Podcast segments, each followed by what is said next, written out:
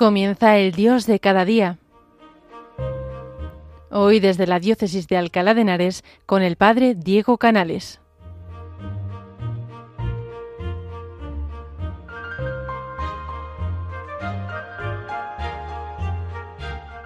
Buenos días a todos los oyentes de Radio María. Estamos un día más en este programa, en el Dios de cada día, donde intentamos reconocer la presencia de Jesús aquí y ahora. En este mes de noviembre estamos celebrando la Iglesia del Cielo. Estamos celebrando también y acompañando a nuestros hermanos difuntos que nos han precedido con el signo de la fe y durmiendo ya la esperanza de la resurrección, necesitan nuestra ayuda para llegar al cielo. Esto lo celebrábamos el día 1 y el día 2 de noviembre. Pero también podríamos pensar, y creo que sería una cosa buena, que nos diésemos cuenta de que aparte de la iglesia del cielo y de la iglesia que purga, la iglesia purgante, hay otra iglesia más, que es la que nosotros conocemos, la iglesia militante, la iglesia que va peregrinando por este mundo al encuentro del Señor. Y es que la iglesia es el pueblo de Dios, que se ayuda a caminar, los santos nos ayudan a caminar a nosotros. Nosotros ayudamos a caminar a los fieles difuntos. Pero nosotros también nos ayudamos a caminar entre nosotros. Porque lo bueno de un pueblo es que todos nos conocemos y queriéndonos nos ayudamos. ¿Cuál es la ley de este pueblo de Dios? se preguntaba el Papa Francisco en la catequesis del 12 de junio del 2013. Y contestaba, es la ley del amor. Amor a Dios y amor al prójimo.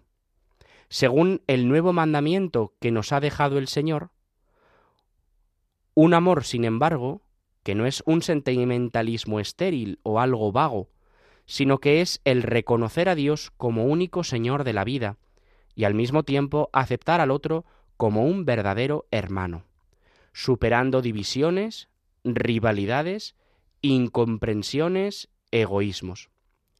Y es que las dos cosas van de la mano. ¿Cuánto camino nos queda todavía por recorrer para vivir de manera concreta esta nueva ley, la ley del amor, la ley del Espíritu Santo que obra en nosotros, la de la caridad y la del amor? Y quizá la pregunta que hoy yo me hago es, ¿está claro que yo ¿Puedo ayudar a las almas del purgatorio celebrando la misa por ellas, rezando por ellas, o ofreciendo sacrificios por ellas? Está claro que los santos me pueden ayudar a mí cuando yo me encomiendo a su intercesión, cuando yo cuido pues la devoción, pero la pregunta más complicada es ¿y cómo puedo yo ayudar a la gente que tengo a mi lado a acercarse al Señor? ¿Cómo puedo yo ayudar a la gente del pueblo santo de Dios que peregrina conmigo aquí y ahora a acercarse más a Jesús? Pues hoy me gustaría compartir con vosotros unos apostolados. ¿Qué es el apostolado? Es una forma de ser apóstoles, es decir, en la que el Señor nos envía a recoger a todos aquellos que están más alejados, más perdidos, y acercarlos a Él apostolados en última palabra para caminar juntos. El primero de estos apostolados es una cosa muy chiquitita que podemos hacer todos. San Manuel González lo llama el apostolado del uno. ¿Y cuál es este apostolado? Dejar el primer lugar para el que tengo a mi lado. Él lo expresaba de una manera muy graciosa. Decía, lo mejor y lo primero para mi compañero. Y es que a todos nos gusta ser los primeros, a todos nos gusta tener las mejores partes en la comida o los mejores sitios cuando vamos a ver alguna cosa. Es un apostolado muy pequeño, el apostolado del uno, ceder el número uno al que tengo a mi lado, ceder el número uno y quedarme con un número dos, o con el tres o con el cuatro, con el número que sea, pero el uno regalarlo. Es un apostolado chiquitito que creo que todos podemos hacer. No ser los principales en los sitios, y es que eso es un poco lo que nos dice Jesús. Cuando vayas a una boda no te pongas en el primer lugar, no sea que haya otro más importante que tú. Tú en cambio ponte en el último sitio y así cuando venga el que te convido te dirá, amigo, pasa más adelante. El apostolado del uno es un apostolado de humildad precioso, que nos ayuda a darnos cuenta de que los demás son también merecedores de ese puesto. Hay otro apostolado que podemos ejercer todos, el apostolado de la santa curiosidad. Ojo aquí, que se sepa que les queremos, que nos interesan de corazón. Es una curiosidad que busca la forma de meter la gracia en la vida de las personas. Y es que la santa curiosidad no es la curiosidad malsana, no es el saber cosas de los demás para ir luego criticando y contando, sino que es el conocer la necesidad, conocer la vida de los demás para que nosotros podamos ayudarles a encontrar a Jesús en esas circunstancias concretas. El otro día, por ejemplo, estaba hablando yo con unas personas de la parroquia y me decían, pues fulanita hace tiempo que no viene, debe estar enferma, no la deben tener muy cuidada, no sé qué, no sé cuánto. Y yo les dije, oye, ¿y por qué en vez de hablar de ella no hablamos con ella? Y entonces eh, les invité a que les llamasen por teléfono y tuvieran santa curiosidad. Oye, ¿cómo estás? ¿Te visitan? ¿Te cuidan? ¿Necesitas alguna cosa? La santa curiosidad la podemos ejercer todos. Insisto, no es la curiosidad del saber cosas para luego hablar. No, no es esa curiosidad. Es una curiosidad de me preocupo por ti porque te quiero. Eso es un apostolado chiquitito que todos podemos hacer. Seguro que todos los que me escucháis tenéis teléfono, y si no, eh, tenéis vecinos, y si no, tenéis familia. Y todos podéis preguntar al que tenéis al lado, oye, ¿cómo estás? Oye, ¿necesitas algo? ¿Te encuentras bien? ¿Estás contento? ¿Te puedo ayudar en algo? El apostolado de la santa curiosidad no se queda simplemente en saber cosas de los demás, sino que es la forma en la que podemos ayudar a los que están a nuestro lado acercarse más a Jesús, implicarnos en la vida de los demás, sabiendo, siendo conscientes de que las personas necesitan de mí. Y es que todos, los que estáis enfermos, los que estáis sanos, los que salís de casa, los que no, todos, todos, todos podemos estar cerca de otros que están lejos. Podemos acompañar con nuestro cariño, con nuestra oración, con nuestra preocupación a tantas personas que se sienten solas. Y seguro que muchos diréis, pero bueno, si yo estoy para que se preocupen por mí, ¿cómo me voy a preocupar yo por otros? Pues ahí está el apostolado, en que uno no se mira a sí mismo, sino que mirando a Jesús es capaz de ver la necesidad del otro como más importante que la propia. Ahí está la grandeza de la caridad, la grandeza del amor cristiano. Este apostolado de la santa curiosidad es un apostolado precioso, porque conociendo a las personas podremos quererlas más y podremos ayudarlas a atravesar momentos de dificultad y de soledad. Hay otro apostolado que también podemos practicar todos sin excepción, el apostolado del saludo. Hay que intentar saludar a las personas, a mí me da mucha pena cuando yo estoy en la parroquia y veo que hay gente que se va de misa sin saludar a nadie, sin que nadie le pregunte quién es, cómo estás, cómo te va la vida, qué alegría verte. Me da mucha pena porque no nos cuesta nada saludar, no nos cuesta nada decir qué alegría me da verte, no sé quién eres, pero me parece que podemos llevarnos bien. ¿Por qué no tomamos un café, no? Y si a lo mejor somos tímidos, porque hay que tener en cuenta que también nos puede costar el saludar, nos puede costar romper el hielo, eso hay que entenderlo. Podemos ejercer un apostolado más chiquitito, pero también igual deficiente, que es el apostolado de la sonrisa. Sonreír es gratis, pero cambia vidas. Quizá nosotros podamos sonreír a las personas que tenemos cerca.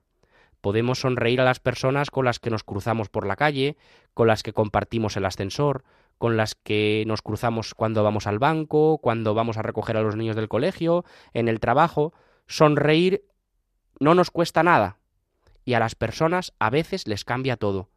Yo una vez conocí a una persona a la que pregunté, pero bueno, ¿cómo vienes tú aquí a misa si eres de la otra punta de la ciudad? Y me dijo, pues mire, vengo aquí a misa porque cuando vine me sonrieron y me trataron con cariño.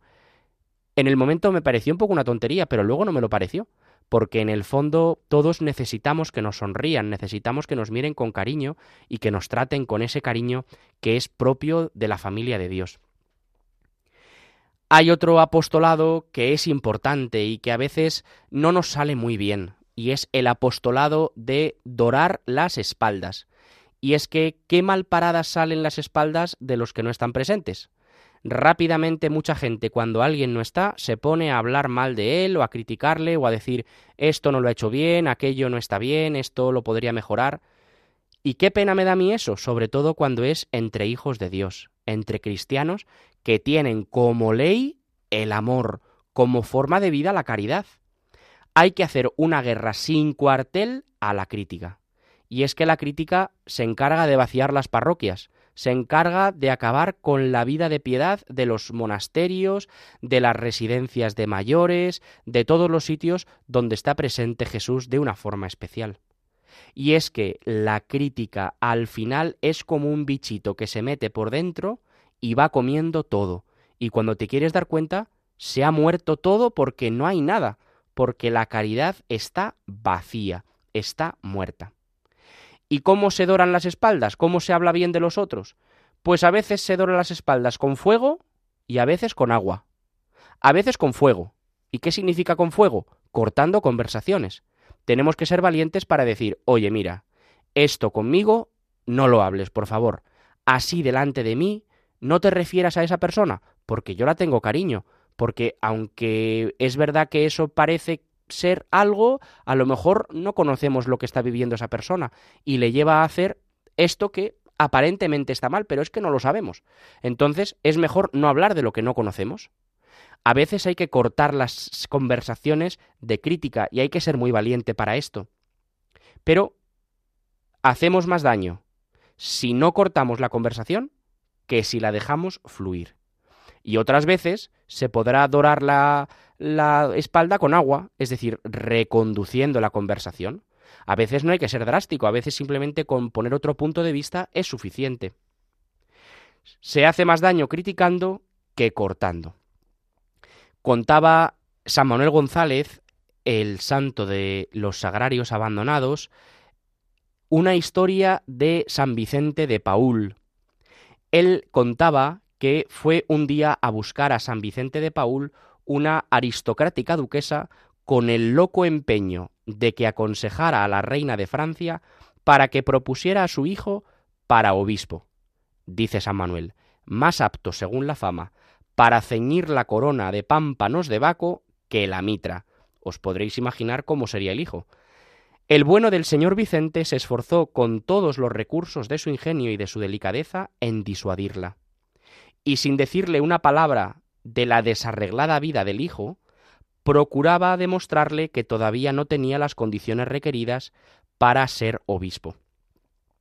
La respuesta de la contrariada dama a la dulce firmeza del pobre viejo fue montar en cólera, y como furia del infierno, con sus uñas y sus pies, y con las sillas que encontró, caer sobre él hasta tirarlo al suelo, rasgado, herido y manando sangre. Al ruido de la caída penetró en la estancia el hermano portero, que, sin creerse lo que veía, no sabía a quién acudir primero, si a su buen padre o hacer pagar caro a la enfurecida duquesa su crueldad. El señor Vicente cortó la conversación y la indecisión llamando al portero para que le ayudase a levantarse. Y cuando hubo salido su agresora, no tuvo que decir, mientras que con su pañuelo se limpiaba la sangre de las heridas de su rostro, estas palabras Lo que puede el cariño de una madre. Eso es dorar lo indorable.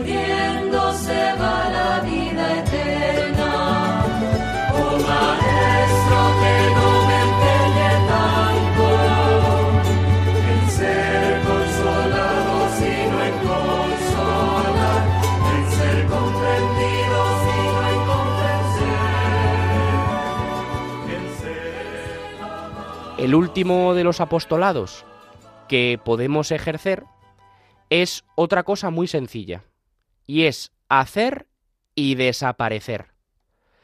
No buscar la gloria de Dios para quedárnosla, sino que nosotros hacemos y dejamos que Dios siga su obra de misericordia. Hacer el bien como el que no hace nada, como si no costase.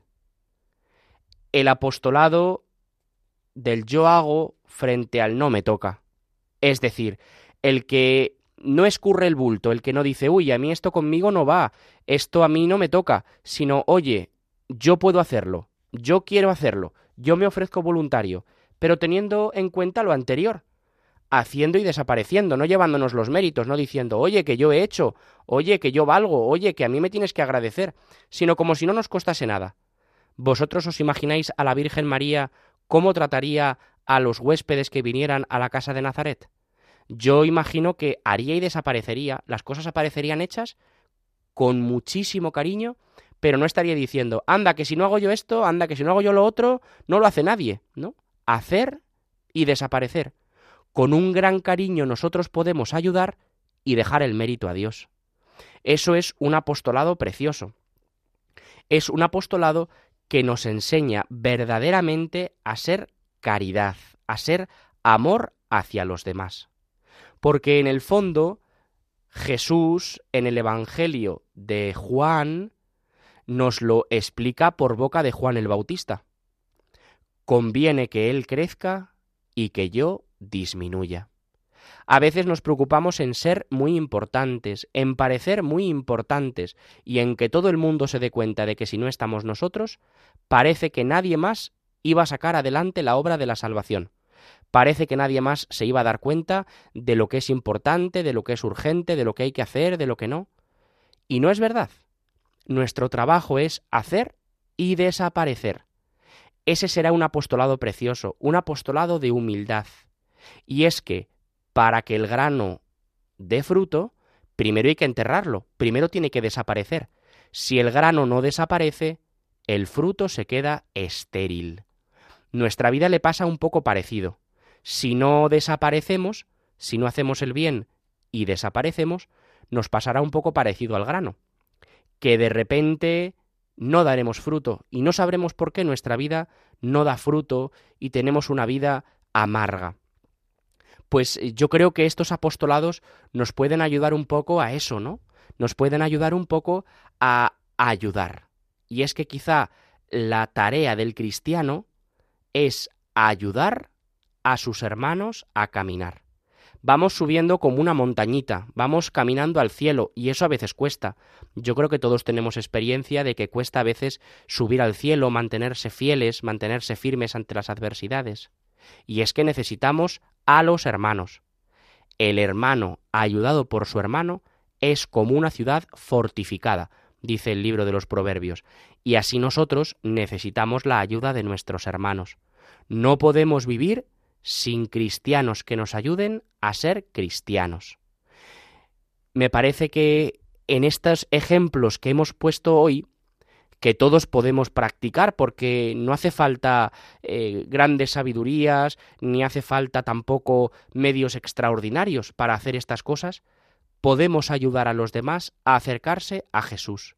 Podemos ayudar a los demás con nuestra caridad, con nuestro amor hacia ellos, a caminar, a dar un pasito más hacia el cielo. Esta creo que es la petición que hoy le voy a hacer a la Virgen María, que me ayude a ayudar a acercarse a Jesús a todos los que me encuentre hoy. Que no me quede yo con los primeros puestos. Que me encargue especialmente de las personas más solas. Que me preocupe por ellos, que me interese por sus vidas. Que les quiera tanto que me preocupe cómo están y si me necesitan. También le voy a pedir que a nadie le falte mi saludo y mi sonrisa hoy. Y también le voy a pedir que me ayude a no hablar mal de nadie, que me ayude a hablar bien de todo el mundo, que todo el mundo cuando esté conmigo hoy se sienta querido, sienta que Dios le sonríe a través de mi vida. Creo que si nosotros hacemos esto y encima nos damos cuenta de que el que lo ha hecho es Jesús con nosotros y en nosotros estaremos ayudando de verdad a nuestros hermanos a llegar a Jesús. Pues esta es la petición que yo le hago en el día de hoy, que nos ayude Jesús a acercarnos más a Él, porque los santos interceden desde el cielo, nosotros intercedemos por nuestros hermanos difuntos, pero el Señor nos ha regalado hermanos, para que nos ayuden en el camino de la vida a llegar hasta Él en el cielo. Pues con esta idea tan bonita, con esta intención tan preciosa, me despido de vosotros encomendándoos especialmente a la bienaventurada Virgen María, porque ella todo esto lo vivió de una forma ejemplar. Vamos a pedirle a ella por su intercesión y a su esposo San José que nos ayuden a prolongar este oasis precioso de la casa de Nazaret, este hogar de Nazaret a nuestra casa en el día de hoy, a nuestro trabajo en el día de hoy, a la universidad, a la residencia, al hospital, al salón de casa, al coche donde estemos ahora escuchando este programa, que el Señor nos ayude a tomar conciencia de lo importante que es nuestra ayuda para nuestros hermanos. Pues así se lo pedimos y así lo esperamos alcanzar. Que Dios os bendiga a todos y que paséis un bendecido día.